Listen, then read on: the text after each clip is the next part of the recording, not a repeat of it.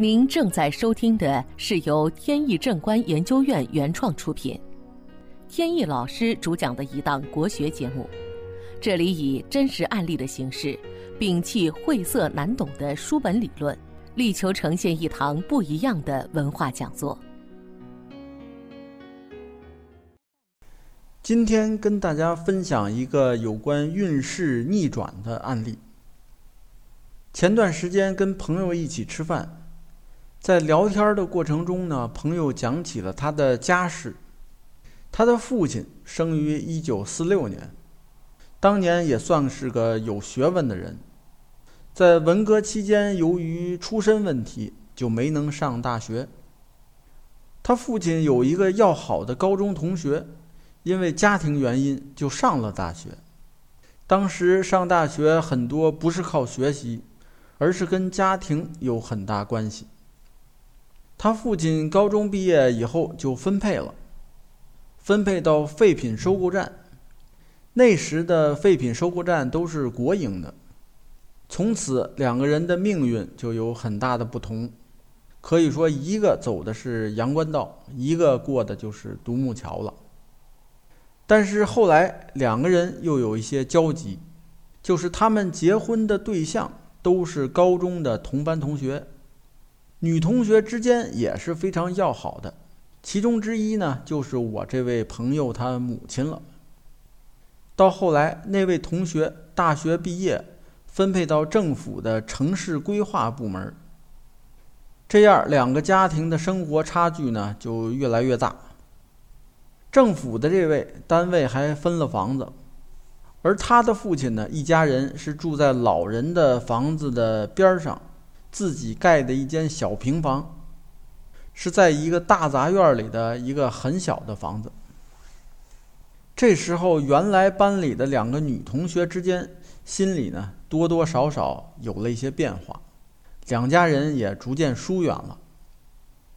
再往后进入八十年代，中国改革开放了。在规划局的同学对规划还有房地产的发展比较了解，后来就辞职下海经商。而我朋友的父亲就比较安于现状，一直在废品收购站从事金属回收工作，把废旧金属集中起来拉到冶炼厂去回炉。而且这个人呢，心里踏实，对社会上的诸多变化。包括金钱这些东西都熟视无睹，可以说，虽然平时的日子过得相对比较清苦，但是他乐在其中。不过就在前些年，他们两个人的生活事业格局发生了重大的改变。这是在一次同学聚会上，我朋友的父亲去参加高中同学聚会，聚会时发现那个规划局的同学没来。跟别人聊天中得知是怎么回事儿，原来他辞职下海做房地产，那些年做房地产呢，大大小小的公司都挣钱，他也不例外。挣钱以后就觉得做房地产太累，需要跟各个部门打交道，还有拆迁的一些事情，搞得是焦头烂额。本节目由天意正观研究院原创出品。如需获取更多信息，请在任意网络上搜索“天意正观”即可。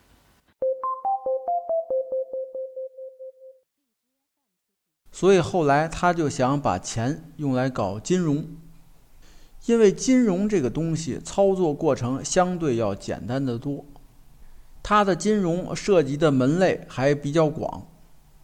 包括证券、期货都有。结果后来呢，不幸的是赶上了一次金融风暴，不但把自己的钱都赔光了，还欠了一笔债，到现在也不知道躲到哪里去了。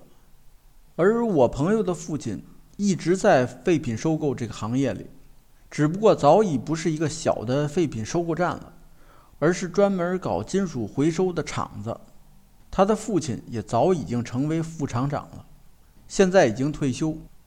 我朋友把父亲的生辰八字拿给我，想看看父亲命运的起伏跟八字之间有什么联系，也可以印证一下八字到底准不准？我看八字是丙戌年生人，命格属于壬水得令。壬水得令的命格呢，与见禄有关。所谓见禄，就是他的福禄有一定的积累。他早年行运在北方，北方属水，同时也忌水，所以导致他在年轻的时候，也就是二十六岁以前，几乎是一事无成。再往后看。他的大运转入丙寅，由于他的命是寒命，寒命逢有火的年份就能得到一些辅助。在这期间呢，他结婚生子。